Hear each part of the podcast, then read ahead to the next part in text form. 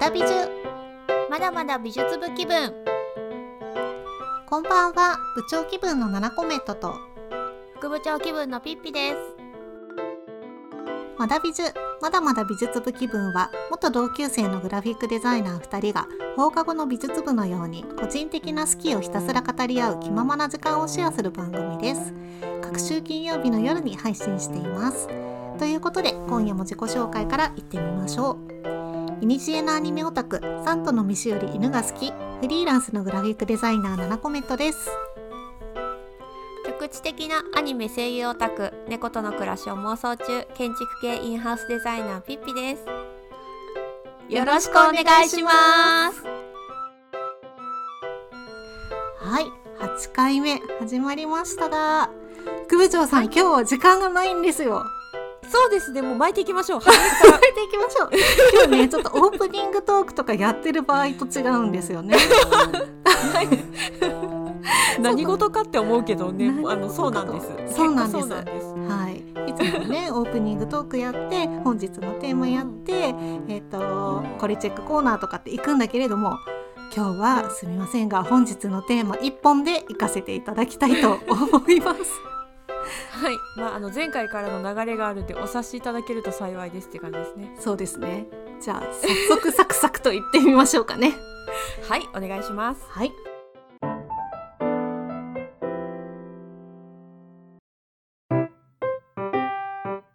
それでは本日のテーマいってみましょう毎回一つのテーマについて7コメントとピッピが好きをひたすら語り合います。一緒におしゃべりする気分でのんびりお聞きください。ということで本日のテーマは滑り込め庵野秀明展復習編行った気になる超主観的レポ。うわー。はい。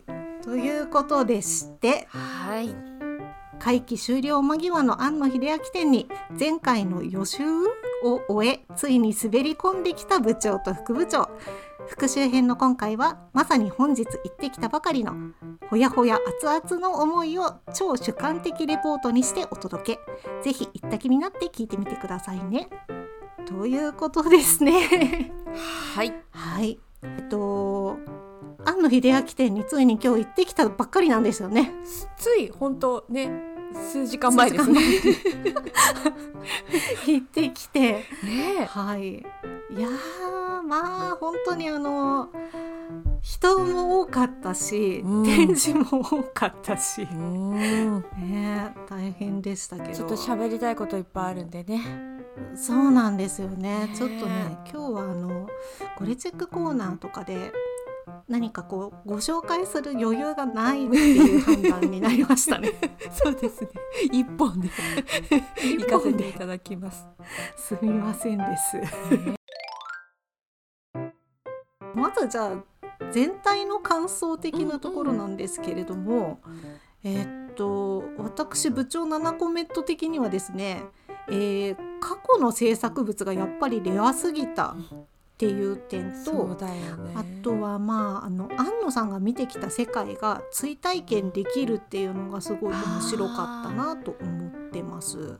確かにそうだったよね、うん。う、ん。ピピさんどうでした？私はですねとにかく大盛況だったなっていうのうん。をすごく印象が強かった、あの入場制限、まあ、一応時間制限ってかかってたんだけど、かなり人が多くてでやっぱりど男性が多めだったんだけど女性も子供もいっぱいいたなっていう感じ。うんうん、がそうだあったのったそうだった。と、うん、ねえあと結構写真撮れるとこあんなって思ってラッキーって思いました。あのもちろんねダメなところもあったんだけどあの、うんうん。思った以上にあの普通のこう普通のっていうのがな何をもってなんだかっていうところあるけどそれ,、うん。それよりはすごくこうカシャカシャいっぱい撮れて思い出うんうん。になったなっていうところ、うんうん、あと本当あのーとにかく展示されてる物量が多くて見応えがたっぷりでしたね奈々ちゃん。いやー本当にそうでしたね。ピッピーさんそうなんですよね。いやというね本当に見応えがたっぷりで予定していたよりも時間めちゃめちゃかかってもう時間が溶けてくみたいな感じで展示見終わるまでにどのぐらい見てたんだろう？3時間ぐらいは見て見てたね。優ねに。確実に。そう。気づいたら足痛いみたいな感じだった。ああ足痛かった。肌と気がついたら足が痛くなってましたねだいぶね。そうそうね。はい。じゃあえっとですね今回はその展示の、まあ、流れに沿ってこんなところが面白かったねっていうようなのをうん。どんどんお話ししていければいいなと思ってます。はい。結構ねまあネタバレ的なところにはなってくるのかなとは思うんですけれども、ああそうか、まあある意味そうだね。ううん、会期終了あと、まあ、これが放送される、おそらく2日後には終わってしまうっていうところなので、そうだ。うん、っていうのとかがあったりあとは結構ね、あのネタバレ推奨されてたりするっていう部分もあるので、うん。はい。ちょっとどんどんお話ししていこうかなと思います。はい。ということで第1章「原点あるいは呪縛」という章についてまずはお話ししてみましょう。呪縛、ね。もうタイトルが秀逸でさここからわーって思ったよ。いやーねそう。えっとですねここの章では、安野さんが幼少期からどんな、うん。えーアニメとか特撮とか見て育ってきたのかっていうようなあと漫画か漫画とかもあったな、うん。どんな作品見て育ってきたのかっていうところとかを、えー結構幅広く実際の、えー、とその作品の実物の模型であったりとか原画であったりとかあとまあうん。動画もたくさんあったりしてそういうのを実際に自分たちが見れるで追体験できるっていうような、えー展示内容になってましたね。うんそうですね。はい、でえっと私はですねうん。部長的にはですねあの特撮全然、あ全然でもないけど結構初めましてな感じだったんですけど、うんちょっとね見ててね特撮の萌えがね分かった気がしました。うんそれはすごい あのねなんかウルトラマンとか、あの辺の映像だったかな、なんかとにかくね爆発の連続が気持ちよかったですね。ああそうだ。すっきりするって言ってた。そうバンバン 爆発して。で敵を殲滅する時のビームとかバリアとかがもうさっさかさっさかこう展開されてすっごい楽しいなって思いました。そうだった。うんあとは、えっと、展示方法が結構特撮の裏側みたいな感じになって作られてて、うん結構あうんの、背景美術のパネルの裏みたいな感じだったりあとうん。無造作に機材が置かれ置かれてたりとかしあて、ーそうだったね、うん、なんか特撮のスタジオみたいな雰囲気を多分出してたんじゃないかなと思います。うんうんうん。確かにそうだった。うん、なんかね入り口のあたりとかも面白かったもんね。面白かった。うんかピピさん気になるところは。会場の空間デザインが結構秀逸だなって思って、初めこう入場した時は結構小さな入り口から入ったんだけど、こう過去の特撮の世界にこうタイムスリップしたような感じでなんかすあの方を進めていくとこうぐわーってこう、大空間が広がるっていうところにこうえなんだろう全部があの特撮のこのセットみたいなのが一目でわかるっていう空間があって、でい一気に魅了された感じがあってこれは仕掛けがうまくいってるなっていうのはちょっとそういう目で見てしまった。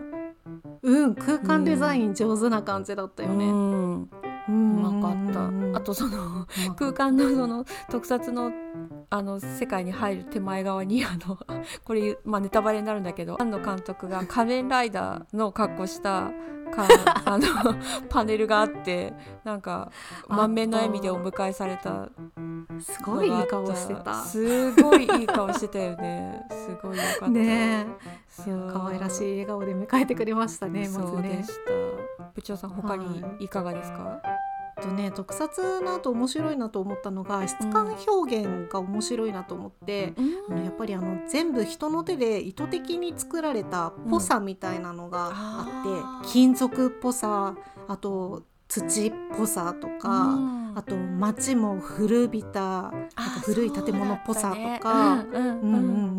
あとなんだろう怪獣とかが出てきている時もなんかデコボコした硬そうな感じだったりとか、うん。あとなんかネチョネチョしてそうな感じとかっていうのがなんかいろんな質感があの作り込まれていて濃さを作るのがすごくプロなんだなっていうふうに思いましたね。確かあとはあの映像作品を見ているとに、結構あのメカモノロボモノに独特のこうアングルカットみたいなのが出てくるなと思って よくねあのナディアとかエヴァとかでうあんのコックピットとかに行き着くまでのうん、道通路とかのハッチの部分とかうんガンガンガンってこう扉が閉まってったりとうんか。うんうんうんうん。なんかそういうようなカットがよく入ってたと思うんだけれども、うん。そういうのって結構特撮あるあるな感じのカットだったのかなっていうのに気づきましたね。確かにね。うん、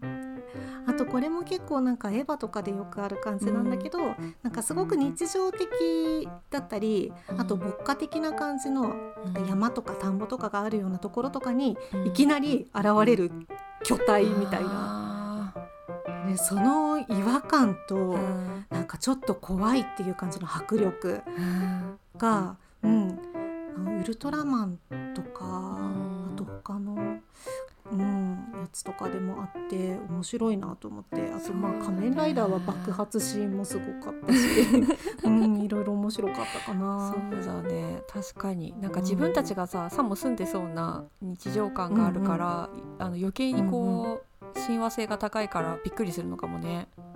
うん、びっくりした。うん。であとは中学時代の油絵とかがあってこれ面白かったよね。面白かった。安野さん安野さんが描いた、ね。そう。安野さんが少年少年安野さんがそう。描いた作品が一緒に見ててね奈々ちゃんが気づいたところがあってね。そうそう。なんかね、うん。あのー果物とか書いてある生物画だったかな、うん。であの質感への興味がすごいなと思って、うんすごく細かく質感が追われているんだけれども、うん。その一方影には無頓着だったんだなとか。そうなんか言われてみたらそうだなって私も思った。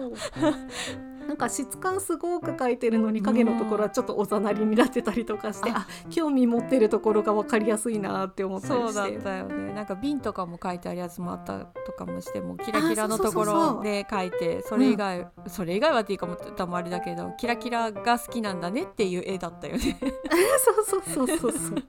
キラキラ好きそうだった。ねあとはなんかいきなりちょっとどどうしたみたいな感じの赤い感じの風景画があったんだけど、うんでもあれは結構なんか今思うと、あうん。の劇的な場面表現が上手だったんだなと思って。そうだね。やっぱ特撮とか見てたりしたっていうのも大きいのかなと思って光とか色とかの表現に敏感だったのかなっていう気がするね。そうだった。全部が赤くて、うん。本当海も赤くてなんかエヴァにつながるんだろうなみたいな感じだけど、当時あの当時美術の先生とかが見たらびっくりするんだろうなっていう感じの。いやびっくりするでしょうでね。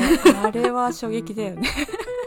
びっくりした本当に。ねそうっていうねやっぱりそういう庵野監督らしさみたいなところがかうんん垣間見れるようなうん、感じがねして面白かったですね中学生の絵とかもね。なんかよくうんあそこまで実家に眠ってたなって。いやほんとよく引っ張り出してきたよね症状とかもあったもんね。そう見せてくれてありがとうございますって感じだった。本当ありがとうございますお父さんお母さんっていう感じ本当によく探し出してくださって。本当、ねね、面白かった。面白かったね。はいという、えーまあ、まさに原点という感じの第一章。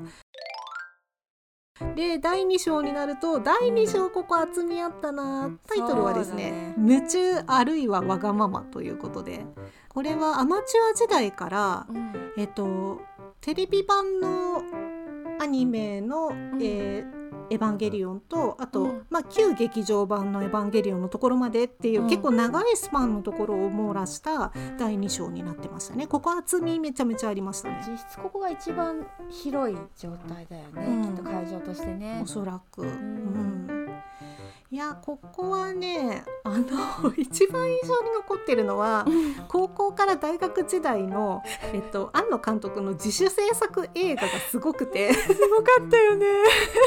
もうねあの本人がウルトラマンとかになっちゃってんだよね。そうもうやりたかったんだねっていうのをそうやりたかったんだねすっごい伝わってくる感じだった高校2年生のあたりで作ったって書いてたかな。なんかまず自主制作のなんかお友達のおそらく中村くんっていうんだろうね絶対。中村ライダーっていう作品があって。そのまんま。すごかった。なんか突然制服姿の監督くんが現れてなんか中村くんもあれは変身してたよねおそらくね。ね中村くんがあれ主役だったのかな？どうなんだろう。うん。どっちだろうね。でも名前がタイトルが中村ライダーだから。ねうんだから監督は多分やられ役だったのかな多分。そうだよね。だから思いとしては中村くんを主役として立たせたいっていうのはあったんだと思うんだけどね 面白かった。でなんかすごい制服だしあとなんかジャージみたいなの着てるところにいきなりウルトラマンのなんかあのピコンピコンってなるやつとかがつけられてたりとかしてすごい手作り感がもう微笑ましいなっていう感じの。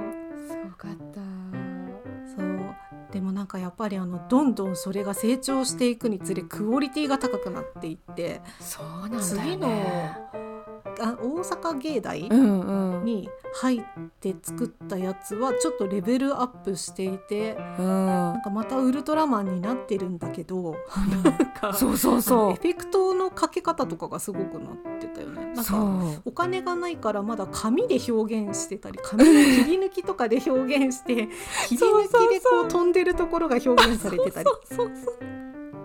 あれは面白かったな。なんかでも本当にあこういうことしたかったんだね。でこういう表現にしたかったんだっていうのがうん。本当伝わってきて、すごい愛しかった。ね。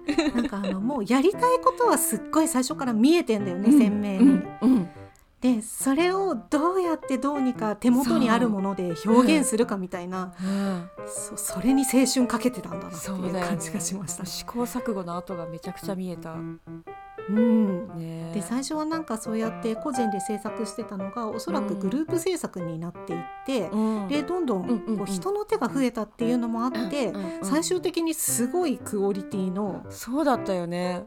できてたよね「帰ってきたウルトラマン」うん。もうタイトルって感じだけど。まあもう本当にねあの紙で表現していたエフェクトがもう実際の特撮さながらの爆発シーンだったりとか、あと模型も細かく作ってあるのが登場したりとかして多分人手が増えたんだよねあれは。人で増えたしなんかあのちゃんと巨大化した設定がうん。入り込みやすかった。うん、なんかちゃんと巨大化してるように見えたよね。そう見えた見えた。巨大化した庵野監督が。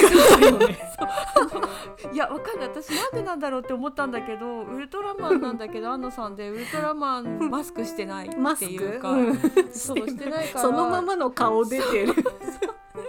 そこはなんかあんのかなって思いながらもでもなんか体は巨大化してる風に見えたしあと敵がのクオリティがすごい高かった。っああそうだよね。うん。うんていうすごい進歩を感じた。うん見ましたね。ねそう。このねおそらくこの帰ってきたウルトラマンは、あの奥様の庵野もよこさんの、えっと監督不行き届きっていう漫画で、なんかあの付き合って初期の頃にうん。かなまだ結婚前とかだったかなうん。に、えっと、監督くんの自主制作のうん。自分がウルトラマンになった 銀色にジャージっぽいものをうん。自分でそなんかスプレーで銀色のスプレーで染めたみたいなのをお手製のを着て戦う 映画が自主制作映画が衝撃だったっていうのを見てたんで。すごいね。あついに見れたっていう感じで私は嬉しかったです。それだったんだって感じだね。そう。そんなね。いや純粋な思いで作られた作品はちょっと感動しますね。ねううん、結構ねエフェクトとかもすごかったよね。あそうそうそう。なんか私の感想なんだけどエフェクトってやっぱ普遍なんだなってすごい思ってなんか大学時代のアニメーションとかがすごくてねもう完成されてて、車の動きとかそこから出される煙とかあと爆発とかが完成されて、うんうん、いやこりゃまあ今後につながるんだけど宮崎駿さんも惚れるなって思った。うん、あとなんかキャラクターはさ、こうやっぱいろいろトレンドみたいなものがあったりとかして時代を感じるんだけど、エフェクトの効効果みたいなものっていうのは結構普遍だから時間を超越するんだなっていうのはすごく、あー確かにうね。ん思いました。うん、あれ素晴らしかった。それは言えている。ねうん、だから多分庵野監督のエフェクトの表現とかをお手本にしたアニメーターの人とかもすごく後で多いんだろうね後の世代とかでね。もね。うん、絶対影響与えてると思う。ねえ庵野監督もいろんな、えっと、第一章で出てきたみたいな特撮とかうんアニメとかのうんいろんなうん、表現を見てそれを吸収したのを出してるわけだけども、そうだよね。そうやってやっぱりねつながっていくんだね表現っていうのはね。つながっていくね。うんいやなんかそんなねエフェクトがものすごいお得意だったんだっていうのがすごくよく分かって自主制作のアニメーション、短編アニメーションとかで、なんか大根フィルムとか可愛 いんだけどタイトルが。でなんかびっくりしたのが土煙のエフェクトを描きたいがためだけに美少女がメカの下敷きにされる短編アニメがなんか何作かあって秀逸だなって思った。あれびっくりする。もうなんか。いきなり最後に降ってくんだよね。そう。メカが。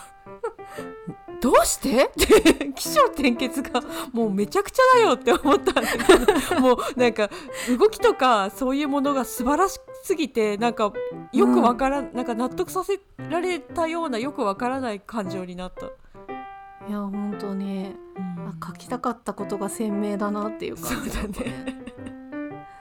でなんかまあそういうものとかがあの手塚治虫大先生にも注目されて自主制作アニメが注目されてなんかね本人にぜひ面会したいっていうことでお会いしている写真とかもあったもんね。あったね。びっくりした。そこもつながってるんだって思って、なんかうん。そのちょっと前ぐらいにななんでこんなになんかうん。女の子のキャラクターが丸っこくて可愛いんだろうって思ってたんだけど、うんうんうんうんあそっか手塚治虫さんのあの漫画の影響が、あの感じられるんだって、そこでつながった。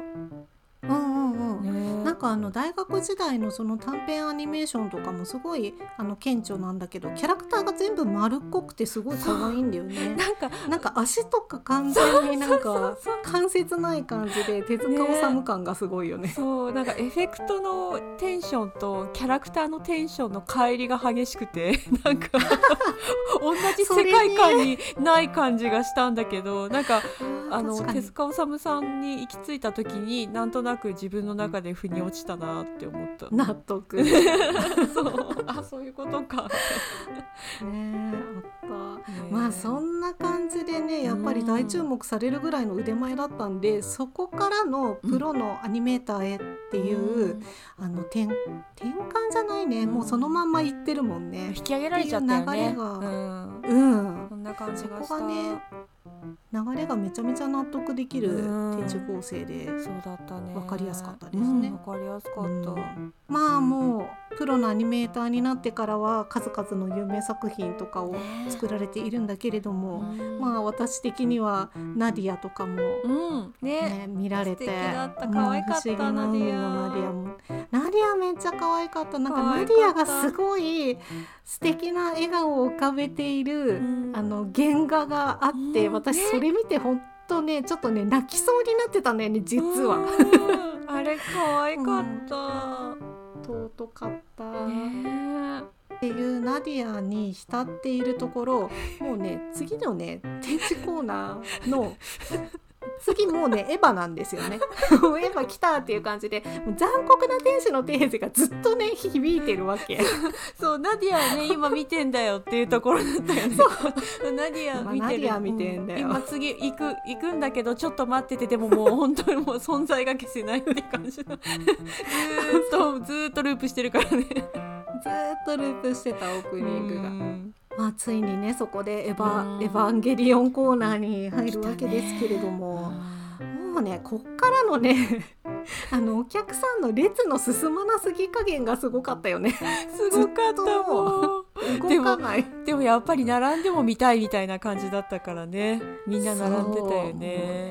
しょうがないよね、うん。だってあの初期設定画とか、うん。指示いっぱい書き込まれた絵コンテとか、ね。めちゃめちゃいっぱいあってもうそりゃそうだよね。見るよねっていう。う、ん。だってここでしか多分見れないもん。ねうん、えなん。か結構ねエヴァのメカデザインとかも、初期全然違ってたん。だなっていうのとかも見れてね。ねなん。か庵野監督が書いたやつからいろん。なスタッフさん。に渡されたりとかして変わったりね。そうだったなん。か2人で見てて、なん。か貞本さん。ってあのキャラクターデザインのうんうんうんまあもうか神絵師さんなんだけどさその方が、あの庵野監督が書かれた、えっと、こうメガデザエヴァの初号機のデザインを、まあ多分受け取ってで貞本さんが書いたみたいなのがあったんだけど、なんかあったね。そう庵野監督のスケッチがももっとこう胸板とか腰回りとかが分厚くてがっちりしてる感じなんだけど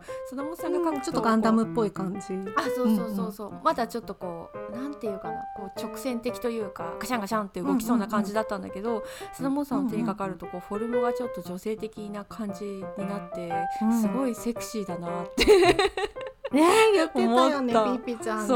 まあ色っぽいってね。そうなんかイラなんか色色もねあのすごく着色とかも美しくて、一枚の絵として素晴らしかったんだけど、なんかよりこう,、うんうんうん。妖艶な感じに映って自分の中で。そうね。ね。美しかった。なんかねロボットを描いてるんだけど、ななんかすごく新しい今までのその、まあ、ガンダムに代表されるような力強いロボットとかっていうよりは、うん。なんかちょっと優美でもないけど優美さと力強さがこうそうだよね。合わさってるようなうん。なんかね少し哀愁も感じるようなああそうだった雰囲気あったしね。なんか人間みたいな感じなのが加わったような感じもしたりとかなんかして、あやっぱすごく革新的だったんだっていうのを改めてやっぱこう第一章から見てきて思った。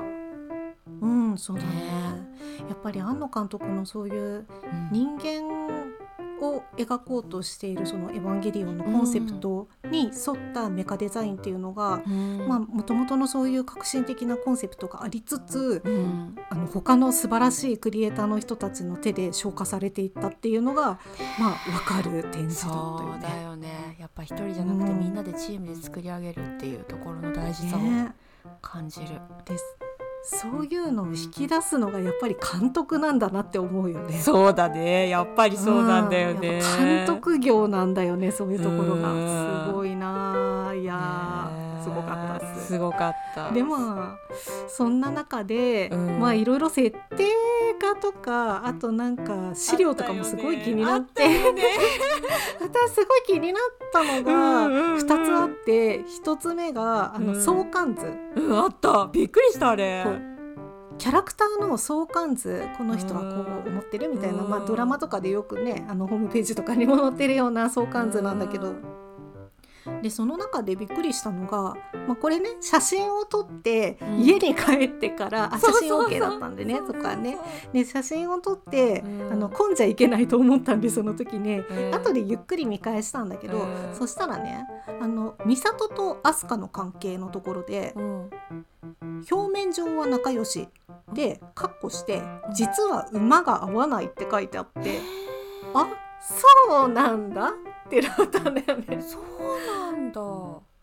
そうあまあでもなんか、うん。その最初の頃ってそういうちょっとギクシャクした感じというかまあ、表面上っていう感じの仲良し感はあったけど、うん。でもなんかここは、うん、新劇場版とかに行った時に時には特に変わったた部分もあるのかなっていう気がしてて、ね結構なんかさアスカがさあの美里に電話して、うんうんうん。それでなんか私笑えるんだみたいなことをこうね気づいたシーンとか、ああいうのは結構心が通じてたんじゃないかなと思うし、うん。最終的には最後までね美里さんのもとで力に、ね、なってたしね飛鳥が。そうだそうだ。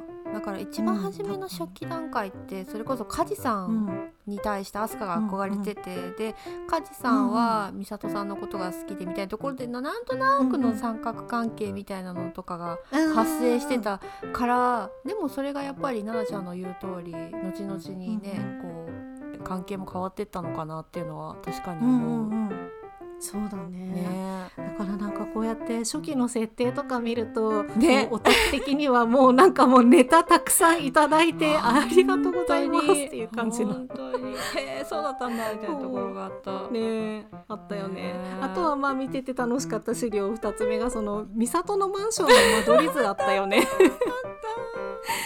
これはねこれ私感想としてはうね、ん。えマンションの部屋でかくないって思ったの？でかかった広くない？うんでかいよね。やっぱねさすがね美里さんぱできる人なんだなお仕事が。っていうキャリアウーマンだよねやっぱね。そうキャリアウーマンとしての手腕があってこそのこの境遇なのかなっていう気がしましたが。うん。シンジ君とさ、アスカ来なかったら一人、まあペンペンもいたけど、なんかそんな一人で？って思ったよ。ねなんかそのね間取り図の上の方とかにだったかななんかお風呂とダイニングはうん広めにしてますみたいなことがメモしてあった。なんかそういうさ一言メモみたいなの可愛かったよね。面白かいろいろったやったーとか書いてあったりしてあとはよろしくとかなんかね。そうそうそう。ねいうのもね発見しちゃうと面白いからなかなかみんな列が進まないっていう事態になってましたそう。もうみんね。なくすぐられちゃってね大変だった。ね。あそうそうでもなんか一個ちょっと私、うんんここはちょっとって思ったのが、うん。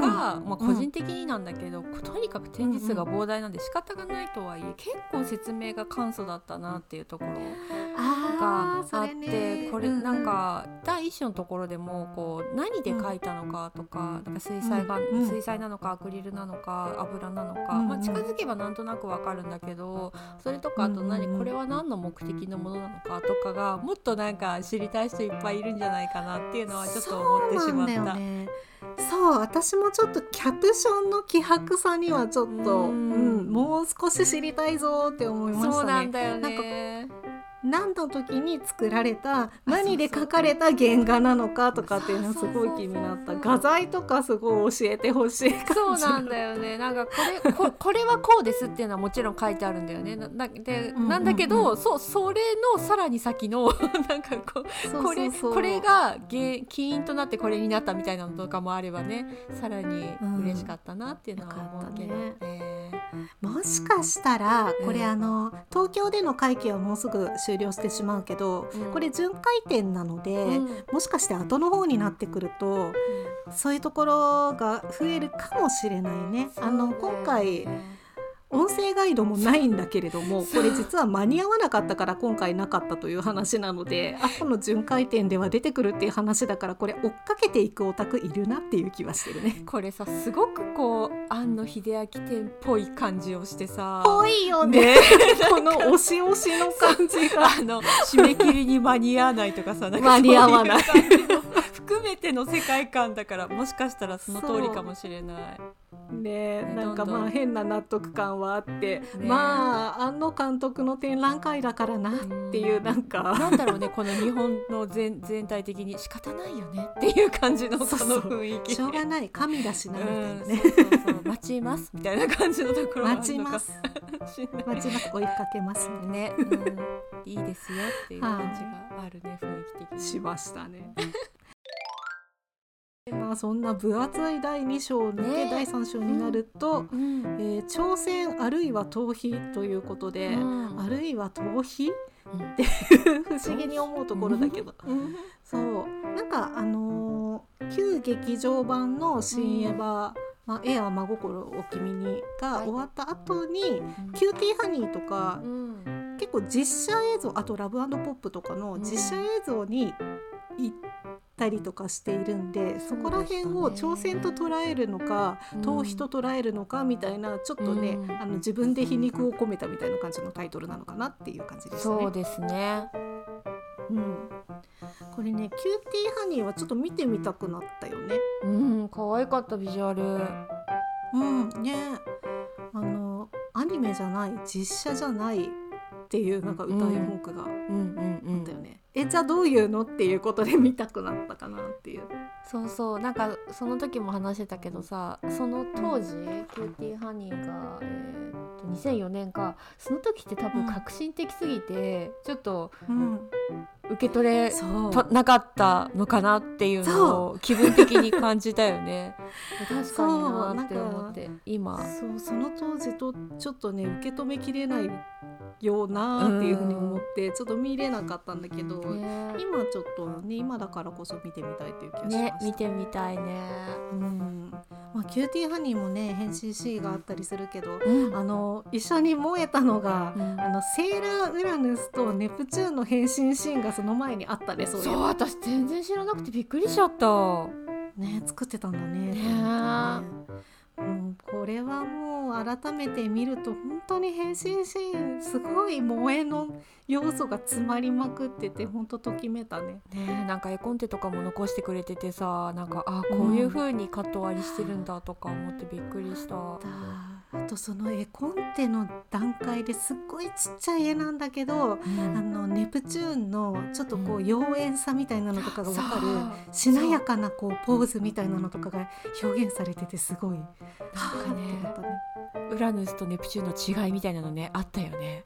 うん、そうなんかウラヌスはかっこいい系でネプチューンはちょっとセクシー系な感じがすごい良かった。いやーやっぱりあのユリの目覚めだなっていうのを思ったよ。やっぱりここからだったんだっていう素敵だった。ねその当時は分からなかったけどわからなかったそうね。そううそうん素敵だった。あとはまあそんな実写とかが続いて、まあ、うんシン・ゴジラとかまでつながるんだよね。そうだったね。これはもう同じ。これなんかシン・ゴジラ なんかさ模型とかいっぱいあったけどさそう。なんかあの携帯がさ第三形態まで変化した後の模型でなんかもうとんでもないもうとんでもないグロいやつあったよね。あった。あれなんだったの？ずっとキモい キモいずキモいってずっと言ってた。あんなのあった？どういう風になってたかっていうとなんか人がたくさんいっぱいくっついて、なんかネチョネチョしたところに人いっぱいくっついてなんかゴジラのどこの部位なのかわからないところにたくさん人がくっついてニャーニャーンってニャーンってビヨーンって出てたよね。綾波かよね。花みたいだった。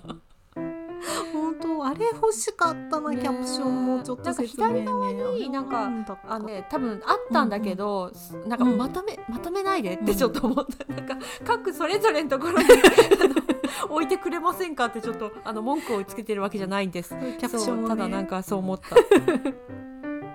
うん。そうね。ちょっとあれは不思議だったけど。まあそんなのがあった、うん。後にいよいよ私が見たかった「新エヴァ」の第三村の模型がねドドンとお目見えしましたね。あった。これね私想像よりいや大きかった。私も こんなにうんこんなにですかって思った。うんねえこんなでかいのかとあと細かかったよねうん結すご構かった。作り込みが。であんなのを作った中で、アングル探しをしていったかと思うと狂気の沙汰だよねやっぱりね。ね。本当に。うん、いやーあの監督の皆様の、ねあの庵野総監督のもとに集いし監督の皆様のご苦労がすごく改めて感じられました、庵野監督がいなかったら多分その人たちが神と呼ばれるぐらいのこうスキルというかいやいや本当に本当に。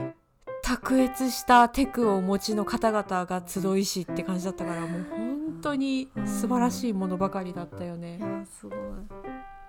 うんでもやっぱりああいう模型とかを作っうんうんてこうリアルだったり、うんあと革新的だったり斬新なアングルを追求していく姿勢っていうのはやっぱりなかなか庵野監督じゃないと成し得ないようなことなのかなって思いましたね。うんすごいものを見たなっていう感じがしましたね。でそこも結構撮れたからね、なんかこういう風にアングル決めたのかみたいなのとかも、あそうそう写真がねなんか感じられてよかった。そうそううん、動画はダメだけどあの静止画だったら写真だったら OK っていう感じだったので親切でしたね。うん。よかった。そうそうそうそう。ね見応えたっぷりの第3章の後に、第4章で、うん承継そして再生ということで、えー、とここは制作中の「新ウルトラマン」あと「新仮面ライダー」のコーナーだったかな。これもね結構楽しみになりましたねやっぱり。まずキャストが良かったり私的には「シン・ウルトラマンに」あの元ももクロのあの早見あかりちゃんが入ってるのがちょっとねあのはい私としてはすごいあどんな感じなんだろうあかりよかったねきっといいと思うみたいな感じで思いいやあました、ね。の子演技私すごい好きすいません個人的にだから楽しみ。うん存在感もあるしあとなんか展示の仕方が確か帰ってきたウルトラマンと同じような画角でこう新ウルトラマンと新仮面ライダーがのこ告知みたいのがされててうんなんかもうここまで進化しましたみたいなのの説得力がすごかった。あったね。そうそう。なんかね過去の自主制作をこう見てきた。後だからこそその最終形ね。というか、もう今の庵野監督によるアルティメット状態のこのクオリティがどんなものが出来上がるのかっていうのはこれますます楽しみになったなこと思いのましたね。この火のつけ方すごいなって思ったよね。こう観客への火のつけ方、うん、絶対見絶対見に行きますって感じになったなった。なんか最初さちょっとあのエヴァの予告かなんかで、あし新劇場版を見に行って、うん。なんかね予告みたいなんで流れた時とかには「えウルトラマン？え仮面ライダーも？え何しとる?」っていうふうに思ったんだけど。もうね今回の展示見てもうなんつうんだろうこう脈々とこうふつふつと自分の中にうんたたぎれさせてきたこの熱い思いみたいなのを見てきたんで、うん。それをついに最高の状態で作り上げたんだなっていうのでおめでとうっていう気持ちになるよね。本当にもうなんかどうぞお好きに作ってください、ついていきますって感じだった。本当もう活目させていただきますっていう感じで、作られたものを見に行かせていただきますって思ったよねねあとは「新仮面ライダー」の大事とかがすごいかっこよかっかっこよかった。洗練されてて。たかっこよかったよね。ねあれグラフィック的にすごくタイポグラフィー的に良かった。そうポスターとかもめちゃくちゃかっこよくてなんか。あかっこよかった。ねうん。いいよね。よかったよね。うん。やっぱねなんか新しいものになるとすごい今の時代の気分に合ったような感じのデザインにもなってるしすごく面白いなって思ったね。かっこいい、うんなんかやっぱりこれ見る前はやっぱ特撮ってやっぱちょっとこう古臭いものみたいなのを思ってたけど本当申し訳ありませんでしたって思った、ね、うん。やっぱり庵野監督にかかるとこんなにかっこよくなるんだなっていうのびっくりしました、ね。ううんん、楽しみです。楽しみでまあそれを終えたところで、第5章は感謝そして法音ということで、うん。まあ締めの章になって今やられている、えっと、アニメ特撮アーカイうブんうん。機構かの、えー紹介だったりとかうん。が入っていて、うん。あと最後になんか、えー、とウルトラマンと仮面ライダーと、うん。あと後ろにいたのなんだっけ？ゴジラ。ゴジラだった気がするそうだよね、うん。が並んでいるなんか撮影ブースみたいなのがあって私と副部長さんはしっかり写真を撮って帰りましたってことでした。記念写真も撮れましたね。楽しかった。撮れましたね、うん、楽しかったです。そう。実は今回あの部長と副部長とプラス部長の旦那さんもいたんですけれども、はい。あのそれでちょっとね撮影をしてもらいましたね2人の。ありがたい。本当に。ありがとうございでもました。なんかもうね本当にあの放置させていただいちゃってすいませんっていう。本当にねなん部長とか副部長で大盛り上がりして 見てきたんでいや楽しかったです私的に。キャイのキャイのしてもう大変だった。すいませんって感じだった。いやちょっと部長んさんを独占してすいませんって思思いながらも。とんでもない いや本当ねそのようにしてキャイのキャイの見れたんでうん。いやこれはね部長副部長コンビで見に行けて本当に良かったなと思いました。本当ああだこうだ好き勝手言いながら見たよね。超楽しかった。めっちゃ面白かった。なんか好きな人と見に行くの本当にいいなって思うので、うん。なんかまあねこれから滑り込みで、もし行かれる方がいらっしゃればそういう風な、うん。あの観覧スタイルをおすすめしますね。そうですね。うん。結構ねなんだかんだと言いながら見やすいような感じだったからおしゃべりしててもそんなに気にならないような会場だった。みんな盛り上がってねそれぞれ。いろいろ言いながらねここはこうだとかあ自分見た時はこうだったとかうん。いろいろねお話ししながら見てるのがそういうのが聞こえてくるのも楽しいし。あそうそう。なんか子供がね、なんか模型見て、うん。お父お父さんって言ってるのとかもすごい微笑ましかった。そうそうお父さんみたいなねそうなんかこうああこうやって引き継がれていくんだなとか思ったりとかして裾野の広さを感じましたね本当にね世代超えて魅了される感じがありましたね。はいということで、はいもうとっても大満足なはい庵野秀明展でした。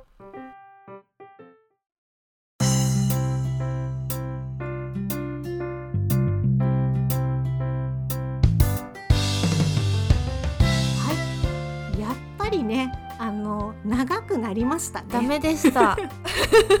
ダメでした。やっぱりね、うんあの熱い思いが、ほやほや熱々の思いがちょっと止まらんかったですね。そうですね。でもなんか熱々ほやほやをこうお届けできたのはすごく良かったかなって思いました。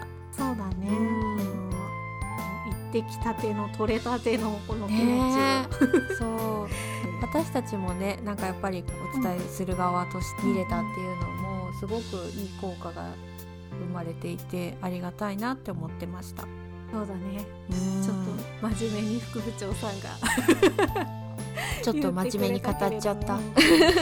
いや本当そういうところあるよね。ね自分たちの好きなもの見に行ってこうやって言葉にしてみるってそいうもう一回こう反芻してそうなんだよね。それをシェアうんできるのってすごく楽しいなって思いますね。二度美味しい感じで。ねどう美味しい感じですか、うんまたねちょっとねまた数日間多分この展示を思い出しながら反芻しながらしばらく楽しく過ごせるかなっていう仕事の合間にちょっとこう合間なのかやってる途中なのかはいけれどもね。確実にまた楽しめるかなっていう気がします。うん。そうだね。ということで今回は「滑り込め庵野秀明展復習編行った気になる超主観的レポ」をテーマにお話ししました。また次回も放課後の美術部のように皆さんとおしゃべりできたらいいなと思います。それではまた次回。さようなら。さよなら。